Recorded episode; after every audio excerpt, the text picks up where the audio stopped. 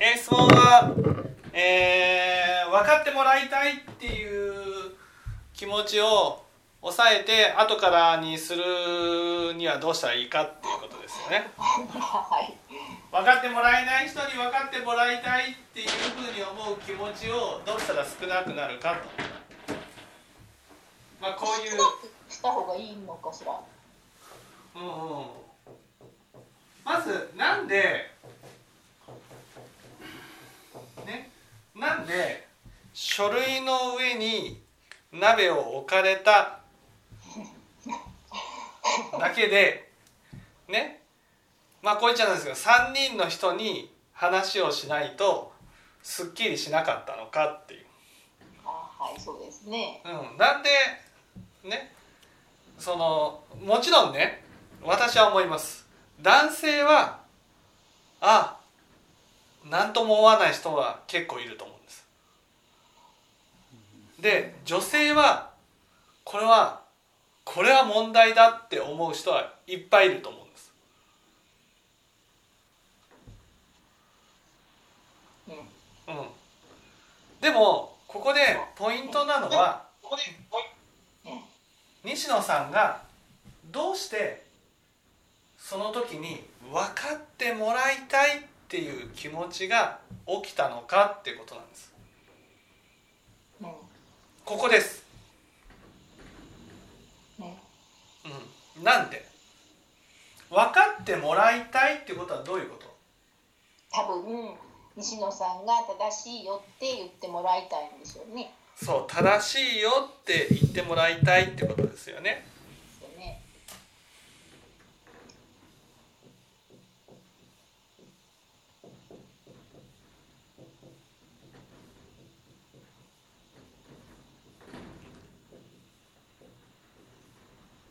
ということは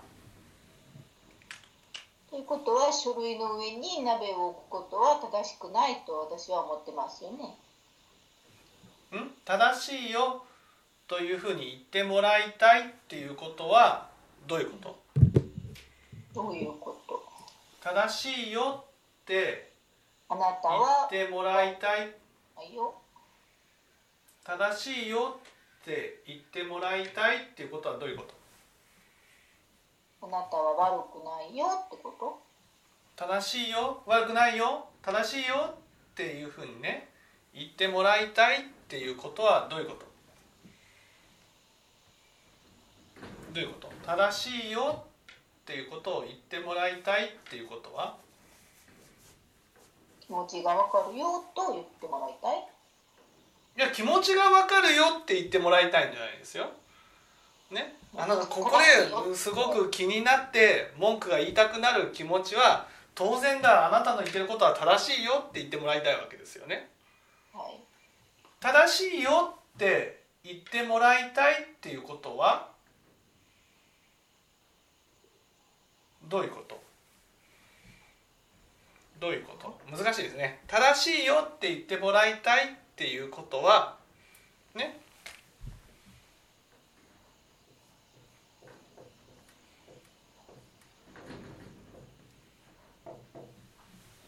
正しくないと思ってるってことです。私が？はい。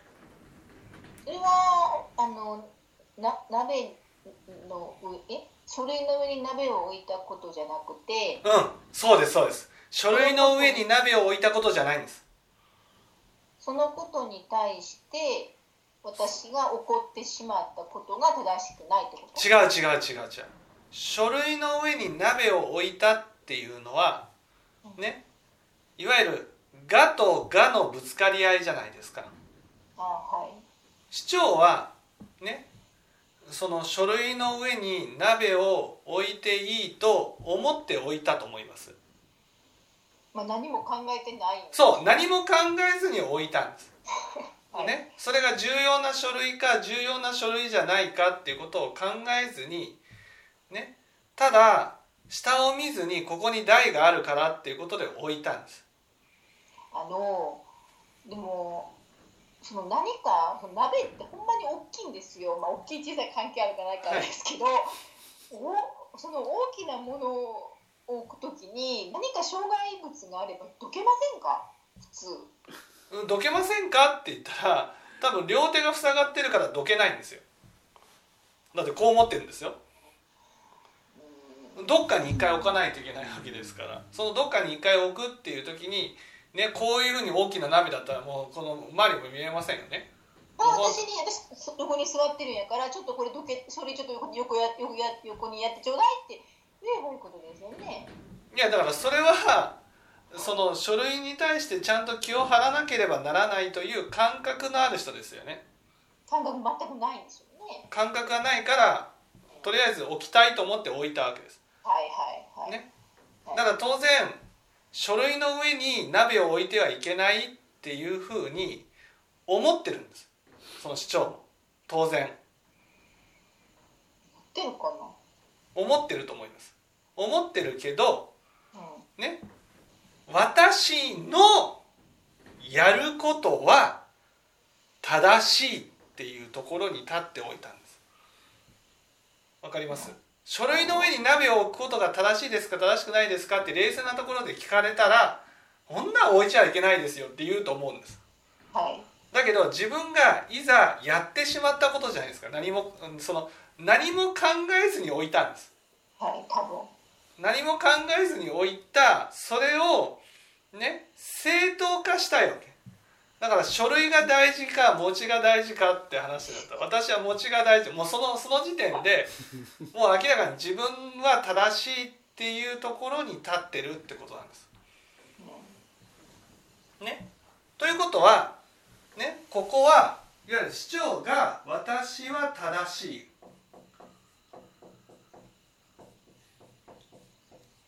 ね、私は正しい、ね、市長は私は正しいって思ってると。西野さんは西野さんで私は正しいと。こういうふうに思ってるってことなんです。で私は正しい。私は正しい。これはいいですかね。論理的に正しいってことじゃないんですよ。ね。私は正しいところに立ってるってことなんですうんうんね西野さんは西野さんで私は正しいっていうところに立ってるってことなんです。今ね論理的に正しいわけじゃないとおっしゃいましたがうんこここで論理的に正しいのは書類の上に鍋を置くべきじゃないが論理的に正しいんですよね。論理的に正しいという考え方でいた場合イライラしないんです。だって論理的に正しいもん書類の上に鍋を置いちゃいけない置いてもいいよって市長が言ったとしてもそれはおかしいよねで終わるわけです。ね。だから論理的には西野さんの言う通りなわけですよ。ね。だけどここはその論理的じゃない部分なんですよ。論理的に言ったらね市長が冷静な時に書類の上にね物を置いていいですか鍋を置いていいですか？って聞いたらそれはいけないですよって言うと思うんです。当然。ね？西野さんも当然そう思ってると。だから市長の考えも西野さんの考えも正しいわけ。正しいところに立ってる。ね？正しい。論理的には正しいわけ。だけど今それはねそういうことじゃないんです。私は正しいっていうことと私は正しいっていうことのぶつかり合いなんです。この私は正しいっていうのは私は論理的に正しいことをしてるから正しいじゃないわけ。私はとにかく正しいんだっていうところに立ちたい。ね。私は正しいっていうところに立ちたい。ね。これを仏教では「が」というわけです。この2つとも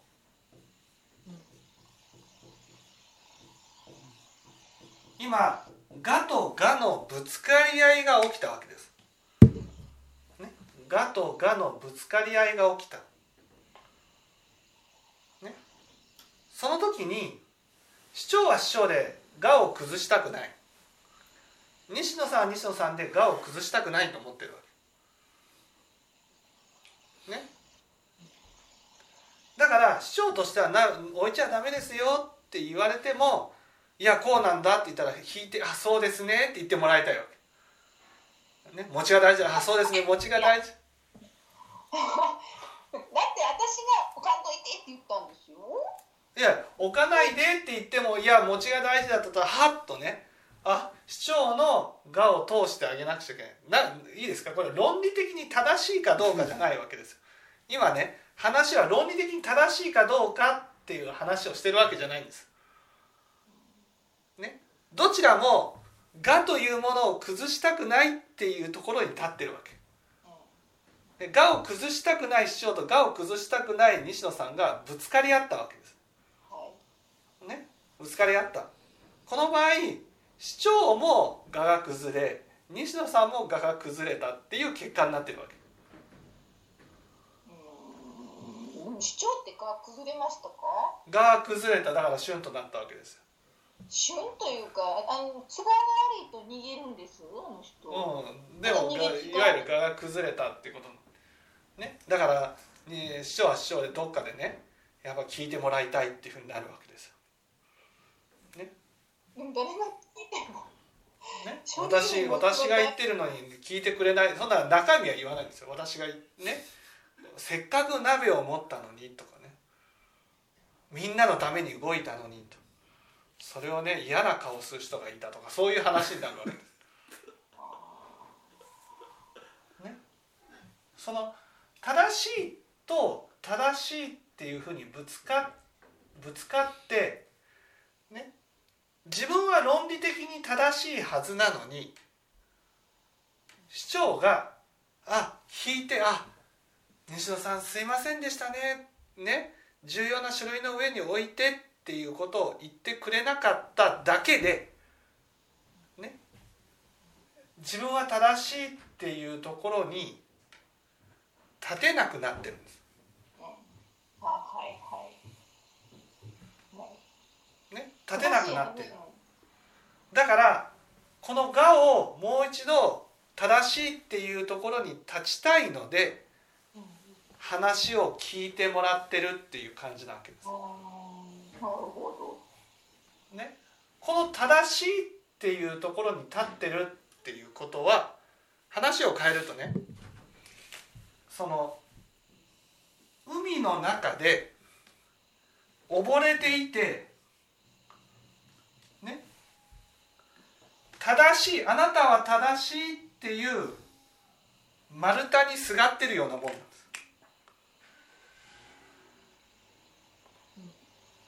ねこれが正しいっていう丸太なわけです。だけど実際はほんのちょっとですよ論理的に考えて自分が正しいはずなのに市長がねちょっとねごめんねって言ってくれなかっただけでこの丸太が簡単にくるっと裏切ったわけです。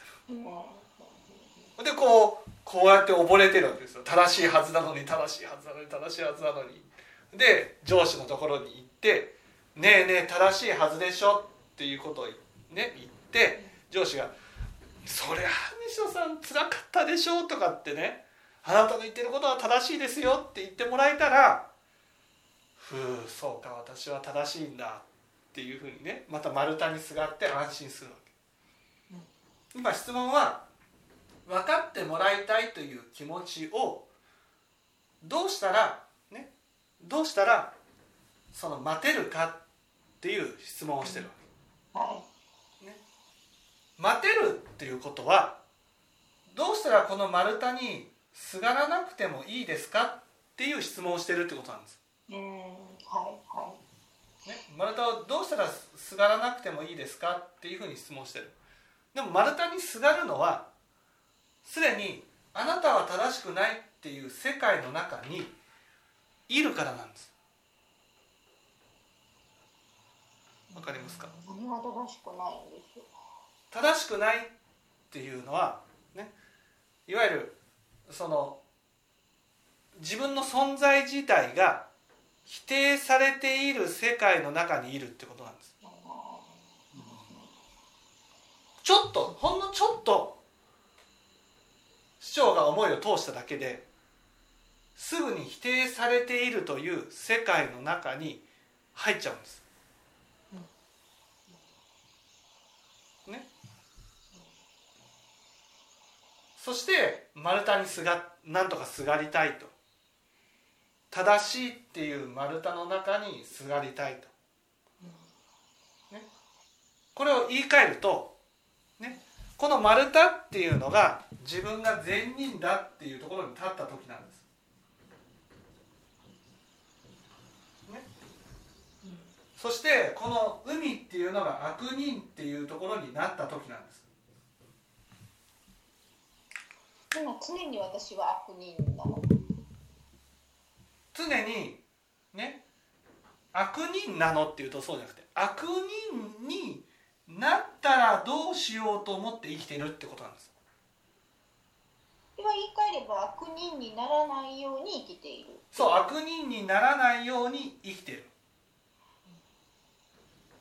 ね、仏教は善人でよし悪人でよしになるのが目的なんです。今西野さんはね悪人になってはならないって生きてるんです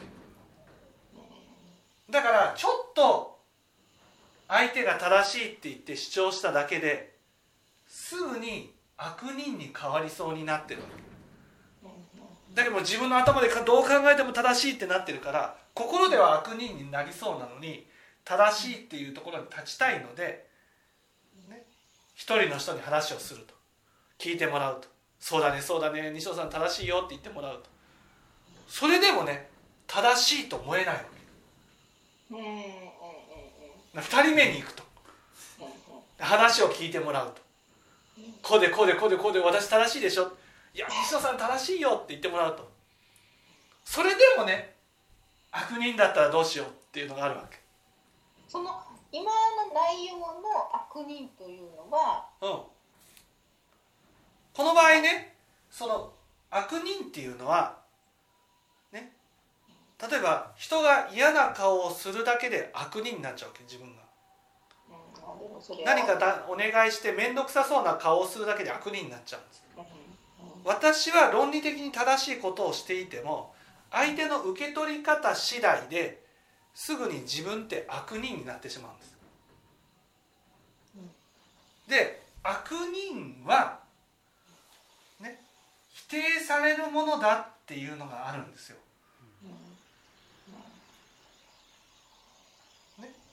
つまり西野さん自身が善人は肯定するけど悪人は本当に否定して当然だって思ってるんです。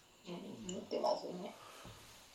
そうそう自分が悪人を否定すればするほど悪人になったらどうしようと思って生きるようになるんです。それが論理的に正しいことをしていても自分の我を否定するような人が一人でも現れるだけで3人の人に話を聞いて正しいと言ってもらわないと落ち着かないほどほんのちょっと些細なことで悪人になってしまうってことなんです。これがもしね自分の倫理道徳的に悪をしてしまったならばねめちゃくちゃ落ち込むと思いません？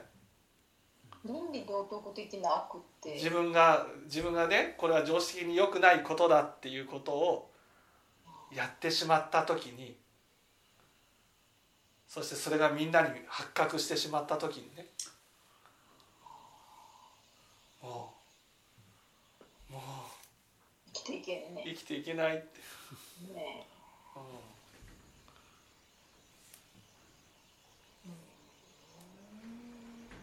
だからこ今回のことは何が問題なのかっていうとどう見てもあの人は間違ってるっていう人がいたとしてもその人を否定すると自分にものすごい不安がやってくるってことなんです。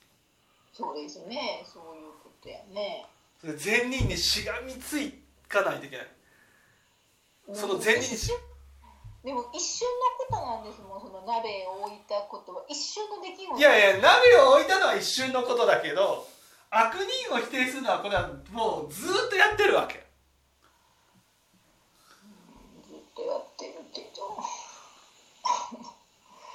でもこれをずっとやってるからねいざ自分ね悪を否定すれば否定するを善人でなければならないっていうのにすごいしがみつくわけそして周りの人も私を善人と見てもらわなくちゃいけないってなるんです。ちょっとでもね嫌な顔する人がいるとね悪人になったのではないかっていう気持ちになるのでその嫌な顔した人をねもう心の中でね思いっきり否定するんです。うんしますね。そして善人に立とうとする。んでもそれを否定することによって今度また自分が不安が出てくるんですしがみつかずにはおれないんです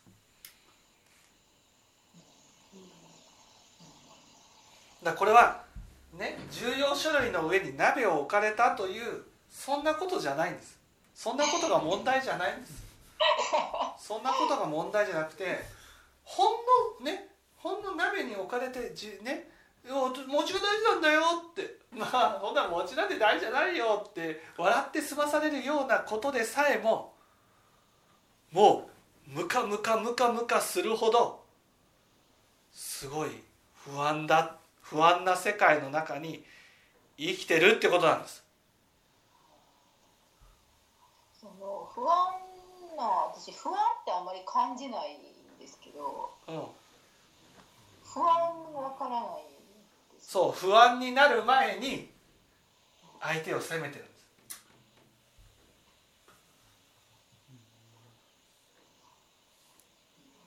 善人にぐっとしがみついてる。でも私決して善人じゃないですよなない善なんかなんかみんなが私を善人として見てほしいと先ほど上田さんおっしゃいましたが善人っていう善人じゃなくて正しい正しいよと。西野さんがやってることは正しい善人っていうのはこの場合正しいってことです。私のやってることは正しいと。でも正しくないあの言動をしてしまう時もまあ多々ありますよね。はい。でそういう時は、でそういう時にちょっとでも指摘するされるとね。正しく正しいってくないことをややった時でも西野さんの中ではこれこれこういう理由だからって言い訳をして正しいところに立ってるんです。もしその誰かがね上司が「西野さんさっきその言動はおかしいよ」って言ったらもうねもう沸点がポッそんな言い方はないでしょ。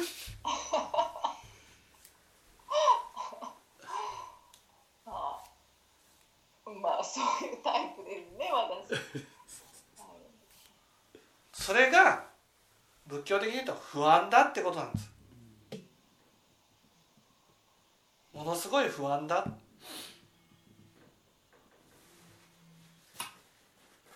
ものすごく悪人になることが怖いってことです。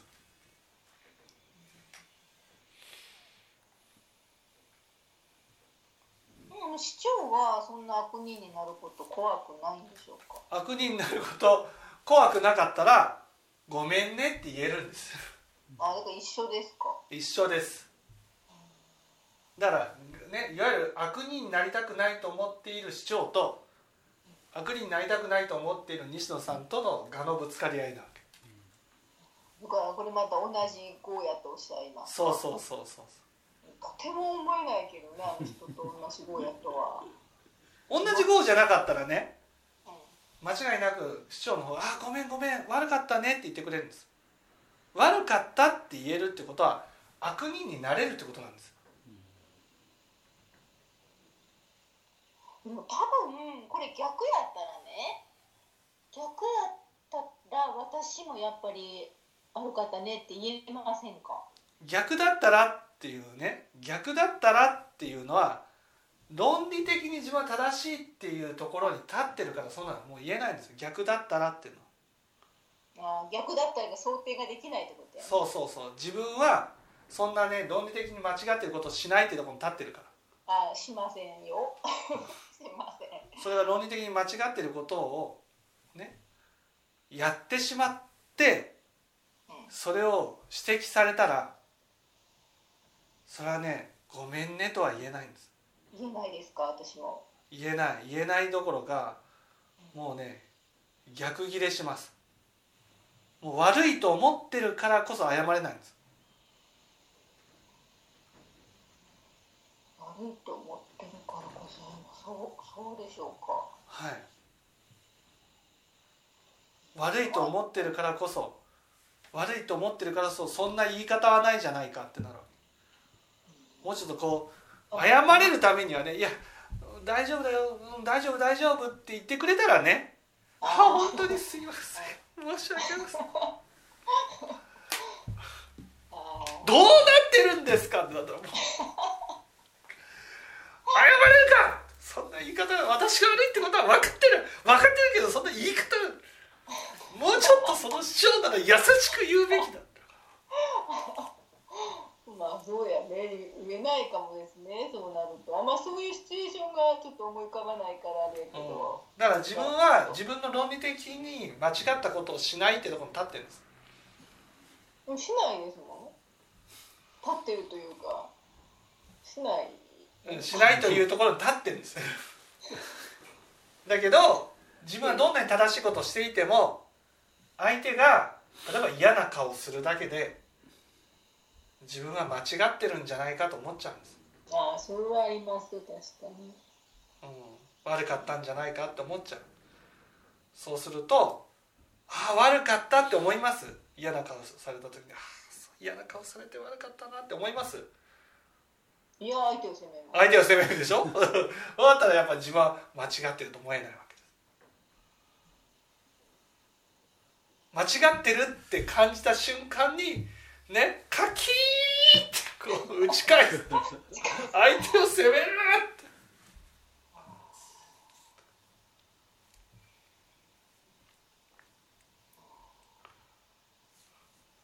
だからあれですよな何かにつけ私は悪くないって思いなさいって結構あの初期の頃に上田さんから言われたことがあってはい。そういうことなんですよね。はい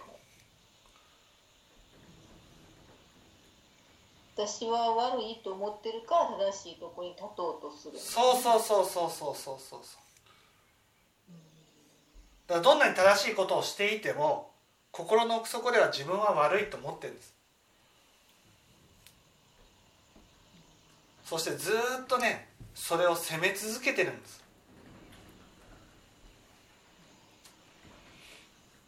責めるから責められたくないと思って正しいところにグッとしがみつくわけ。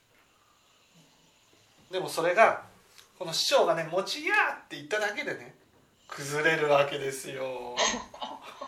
まだシチューも自分のことを責めてるんですか？すごい責めてるんです。いやでもこの人って自己肯定感すっごい高いんです自己肯定感のすごい人は謝ってくれるんです。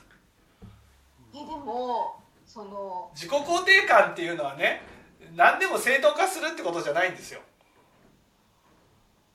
正当化はまあまあししありますけど何かにつけあのすごいですって自分のことが多分大好きなんやと思うんですけど。いや自己肯定感ってね自分が正しいって主張しなくなるんですよ。自己肯定感が高いと。だって人に認めてもらわなくても正しいって分かってるもん。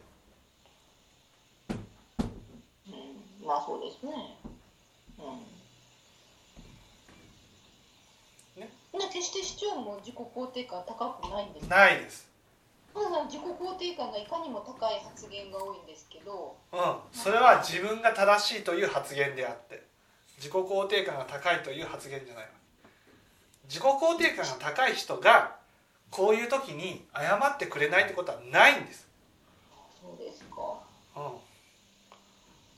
まあなんか私の肌はツルツルよとかねどう見てもツルツルには見えないんですけどツルツルよとか言ってはるこれそれはそれ自己肯定感じゃなくて自分は正しい。どうすごいでしょってことはすごくないと思ってるってことです。ツルツルじゃないと思ってるってこと？いやツルツルじゃなくて自分は本当に大したことのない人間だって思ってるわけ。同じ公開ってやつですか？はい同じ同じだから同じ豪快の人がぶつかってね。ぶつか同じ豪快じゃなかったらどっちかが折れてくれるんです。折れる。折れるってことは正しいか正しくないかってことを関係なく折れてくれるってことなんですうん。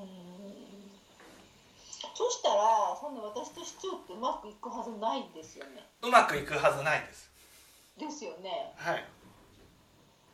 で多分ね市長はね立場上自分が気に入らない人は自分の思い通りにならない人は移動させるんです。違うはい事業所にね。はい。ってことは私もさせられますやんか。だからまあそういうはなんてそういうものを感じるので私はなるべくこう、まあ、合わせるというか、まあまあ、うまく付き合うように。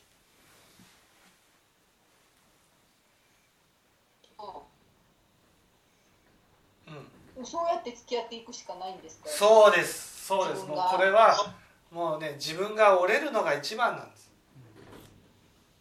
カラスのね市長がねカラスの頭が白いって言ってもね白でございますと。で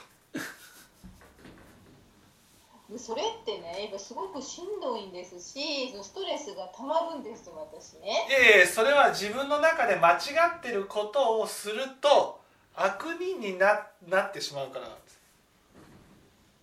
だから自分は悪人になりたくないから正しいことをしようとしてるんですよ。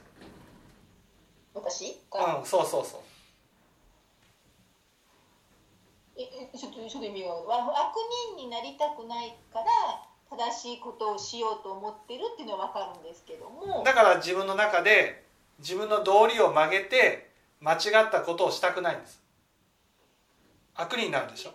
それは間違ったことイコール主張に合わせることっていうこと？いやいや主張に合わせることは間違ってないんですよ。だけど正しいことを曲げてでも合わせるってことが嫌ってことです。それは嫌ですよねでもうまいことやっていくには正しいことカラスの頭白かったら白いって言わはったら白いって言わなきゃいけないってことですそうそうそうそう。っていうのは。はい。それはそれはその「が」だからなんです「が」「が」っていうのはねいわゆるその正しいか正しくないかだけなんですよ。ね。だから本人が正しいって認めてあげれば中身はいくらでも変えられるんです私が主張を正しいってとりあえず認めてあげればいいってこと？そう主張を正しいと認め認めればねこの案もこの案もこの案も通してもらえませんかって言ったら通るんです。主張のことを私が正しいと認めているからっていうこと？いえいえ主張を正しいです主張の「が」を認めてあげてるから。うーんよくわからない。例えばね分かりやすく言えばねねこの「が」が「が」って宗教で言うならねこの人はキリスト教を信じてるとしますよね。うん。いやーキリスト教は素晴らしい教えですねって言えばねいやーこの、ね、キリスト教は素晴らしい。こでもこの考え方も正しいですね。この考え方もいいですよね。って仏教の思想をねガンガン入れていってもキリスト教は正しいっていうところに立ってるから仏教の教えがどんどん入っちゃうわけ。うん、逆にキリスト教を完全に否定してダメなものよって言っても言った後では絶対仏教は入らない。入らないそうそうそうそううんだから「が」がっていうのは本当に論理的に正しいかどうかじゃないわけ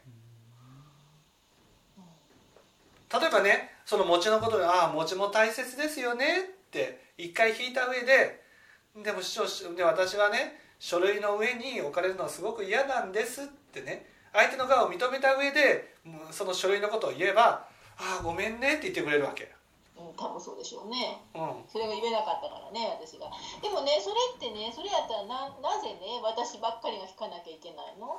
それはそれはいいですか？それはそれは仏教の教えから言うとね我を通せる人って立場が上か年長者かって決まってるんです。だから後輩だったらこれこれは仏教の人ですよ。後輩だったら年年長者の我を必ず通してあげないといけないわけ。相手が立場が上だったら相手の我を必ず通してあげないといけないわけで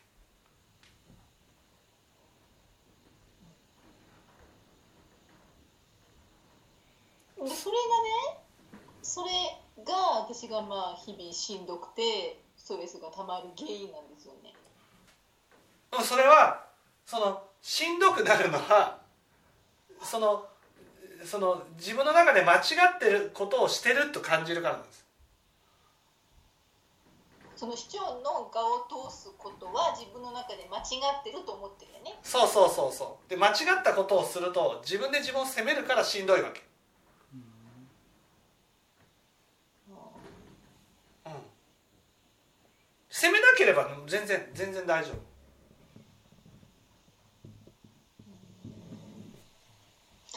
ねもういちいち言葉を発してるんですよ。独り言なのかなのかさっぱりわからないんですけどなんか喋ってないと生きていられないのか。ずっと喋ってるんですよね。でもそのその全てにこう答えることはできないし疲れるしのでまあなんほぼ無視してるんですけど、ええだからそれは我を否定しなければいいんです。我っていうのは正しいよねって来た時だけなんです。言葉発してるでしょ？うん。それに対してね反応しなくていいの。でも反応しないと寂しいじゃん。相手ね。相手がね。で私正しいよねって来た時だけパッと反応して「あそうですね」って言ってあげるんです。つまり我なんです。我だけなんです。合わせる必要はないんですよ。我だけ我だけ合わせてあげるんです。我って私正しいよねって来てる時だけなんです。例えばねこう言っちゃうんですけど西野さんだってね上司にこう言いに行くでしょそれ明らかに私正しいって認めてっていう時じゃないですか。うんうん。その時だけ上司は「うーん本当に西野さんの言う通りだ」って言ってくれたらうん。日頃西野さんに合わせなくても全然 OK だと思いません？その通りです。うん、だからそのねあの現場の女の子にねその話をした時に「ひどいよね」って嘘でも施設長は「あ本当そうやね。そんなあかんよね」って言ってほしいよねって言われたんですね。うん。うんその時にそう確かにそうやなと思う嘘でもいいからその時だけ言ってくれればよかったのになってそれが我を認めてくれるってことですよね。そうそうそうそうそうそう。うん。心の中は見えないんやから、まあ私もですね。うん。そうだから「が」だけ認めてもらいたいんです「が」だけ「が」ってねここぞっていう時なんですようーん日頃じゃないわけ。だから日頃主張に合わせる必要はないんです。例えばねあの今日例えばもうその結構先のこ先々のことを考えて心配性なんですよこの人ね。はい。で今日はあのあの理事長来てくれるかなとかうん。今日は、まあまあ、そういうし先のことを心配さしはるんですけど、はい。まあ私もわからないじゃないですか先のこと。はい。でそういうのはわからないから無視していいんですか？そういう時はね嘘でもいいから大丈夫ですよって言うんです。いやそんなん言えませんわ大丈夫でもないかもしれん。大丈夫っていうのは来なくても大丈夫ってことです。来なくても大丈夫じゃない場合は？絶対来てあでも絶対来てほしい場合は連絡しありますよね。そうそうそうそう。いやだってその人はただ不安なだけなんです不安。だうん肯定してほしいだけなんです。そこに責任なんてないんです。ほとんどがほとんどがそういう心配不安から発せられる言葉な気がするんですけどうん。それも全部返してあげなきゃいけないの？いやいやここぞという時だけです。こっちを向いてねってなった時だけです。そんなんないんです。誰に喋ってるのか何なのかわからない状態なんですいつもほとんどが。うんそれはほったらかしでいいわけ。うだからそのお気に入りの市長から見たらお気に入りの人は全てちゃんと答えあるんですうん。全てを。だからまあそういう人は自分の側をすごくこう認めてくれる肯定してくれる人やから好きなわけですね。そうそうそうそうですよね。はい。だからといって反応しないから言ってなんで反応しないんだとはならないってことです。あ多分そんなこと思ってやらんと思います、うんうんだからその付き合い方がやっぱ難しいんですよね。いや難しくないですよ。この人はねがだって認めてもらいたい人形なんだなって思うんです。人間と思うから辛いんですよ。ね。人形と思えばいいんです。だってもうもうだってがだけ認めてしか来ないんですから。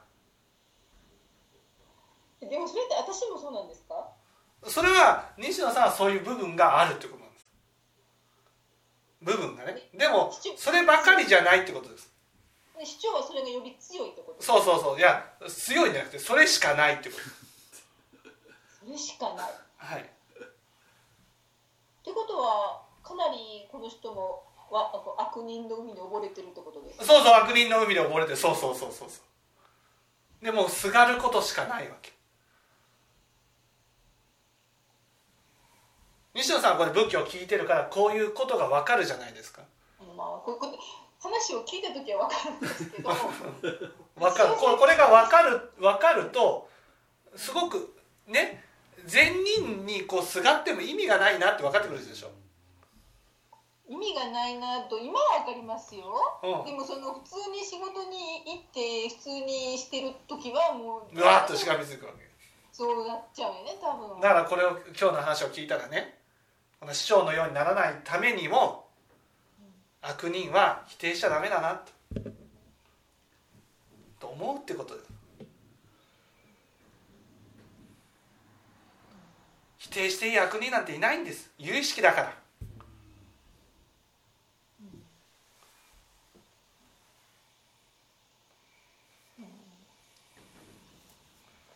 ね、そうしないと本当にこう溺れていて丸太にすがりつくだけの人生になっちゃいますから。で市長なんてもうその状態なわけです。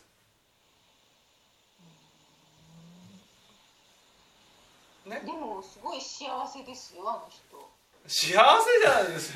何も人間的に成長することなく終わってるわけですから。だってさ自分のことをイエスマンでうんうんって聞いてくれる人はいい人だってねまあね？そうそれって本当にそうなのかなって疑問を起こさないわけですよ。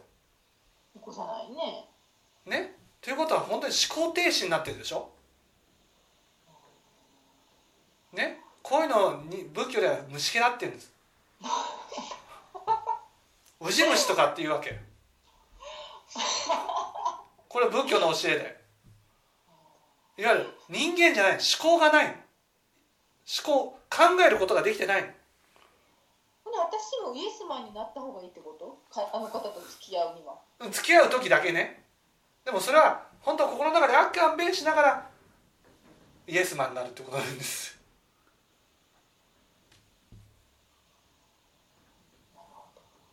だからこの人はまあ言ってみたらバカなんだってことなんですよもうでもバカですよね。確かにバカやなと思う時はよくあります。ねバカなんだと思って付き合うしかないってことなんです。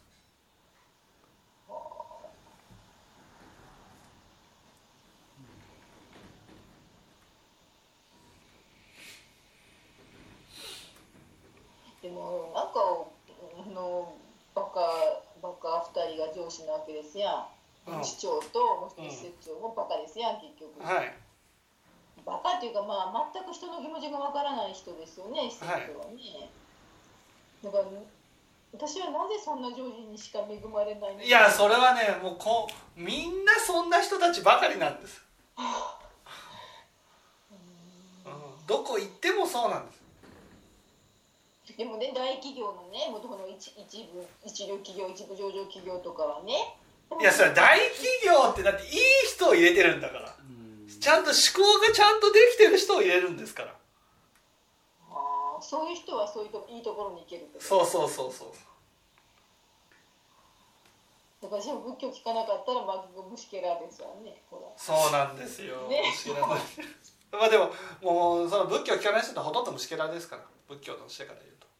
でも全然入らないですよね。そのあのちょっと私もちょっと最近分かってきたからちょっと人に「いやそれはそういうことじゃなくてこういうことなんだよ」みたいに言っても全く通じないですもんね。そう。だから全く思考停止なんです。自分が、ね、客観的に見てどういう状態かっていうことを全く考えずに生きてるんです。そうそうそうなんですよね。そうだから一生懸命仏教を伝えてるのにね聞く人って全然いないんです。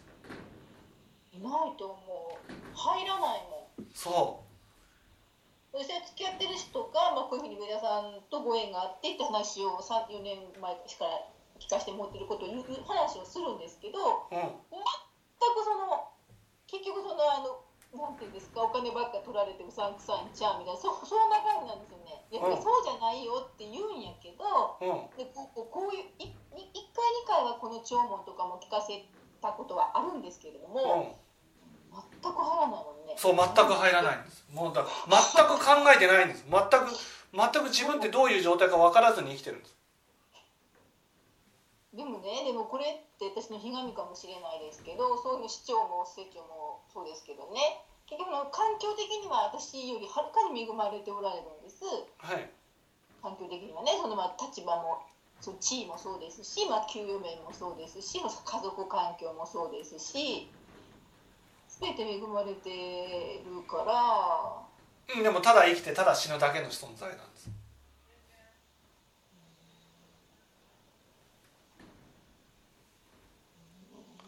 何のために生きまあこう言っちゃなんだけどね。何のために生きるかなんて考えたことないんです。でもそれはね多分あの施設長がだ男性ね。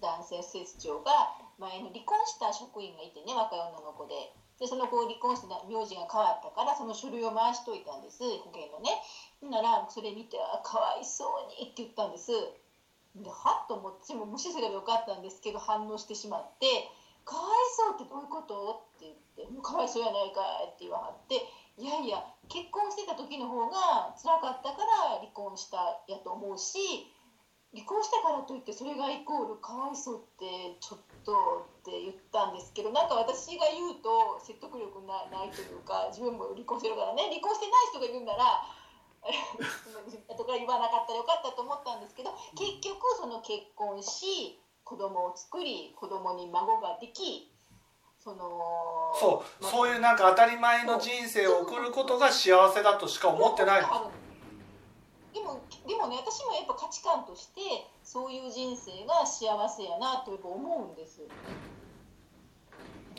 だけどその人生何も考えずにねただ丸太にすがってね溺れたらまた丸丸太にすがってっていうことを繰り返していくだけの人生にね何の意味があるんですかってなんかそれも苦しいと思わないでしょう。そう苦しいと思わないよ。死ぬまではね。死んだらこれ丸太が崩れてこの悪人に落ちますからめちゃくちゃ苦しいです。だからみんな死を恐れるんです。でも誰も死んだことないのになんで死を恐れるんでしょうね。それは死そう死んだ後は分からないですよ。死んだ後どうなるか分からないけど死って想像できるんですよ。自分のすがっているこの丸太が裏切られるってことはどっかで分かってるんです。何回も死んでるから。まあ過去生でってそうそうそうそ私はあんまそういうふうに妹はよく死んだ後が怖いとか言うんですけど私はあんまそんな思わないんです。けど私死んだことないんですかね。ういや死んだことがないからですそれはこの丸太が裏切ることなんてないと思ってるだけです。でも裏切られてますよね。今この今話したそう。裏切られても相手が悪いっていうところに立ってなんとか丸太にすがりついてるんですだから本当に必死になってま丸太にすがっているっていうこれに気づいていただきたいんです。これ必死になって丸太にすがりついてるっていう。それが不安ってこと？そうそうそう不安だから。でも不安ってね不安が少なくなった時しか不安って感じないんですよ。不安が大きい時って不安なんて思わないんです。もう必死になってすがるだけなんですからうんやね